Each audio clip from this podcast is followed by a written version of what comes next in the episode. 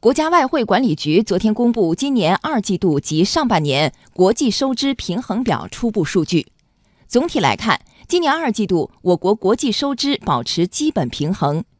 央广经济之声记者蒋勇、实习记者顾晓晓报道。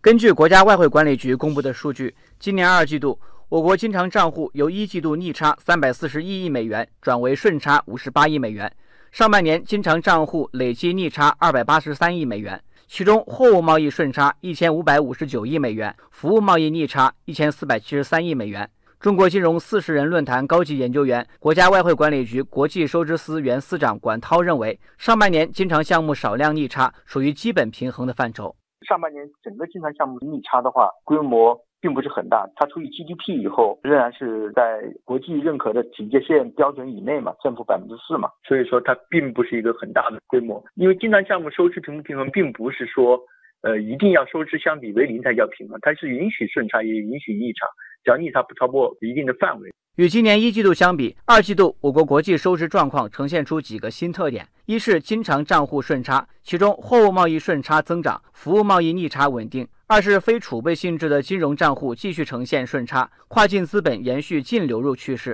三是来华直接投资保持在较高规模；四是储备资产小幅增长。以服务贸易为例，今年一季度我国服务贸易逆差为七百六十二亿美元，二季度逆差为七百三十七亿美元，保持相对稳定。中国服务外包研究中心副主任邢厚元认为，这反映出我国服务贸易出口和进口实现同步增长。它反映了我们国家供给侧结构性改革呀，取得了很大的成就，使得我们服务业，尤其是高端服务业，有能力去扩大出口。实际上反映的就是我们国家的服务进口在快速增长的同时，服务的出口也在同步的增长，所以才能够使得。原来有很大的贸易逆差的领域，逆差没有扩大，而是保持相对稳定。从跨境资本流动情况来看，今年二季度跨境资本延续了去年一季度以来净流入的趋势。例如，外国来华直接投资净流入五百八十六亿美元，仍保持在较高规模。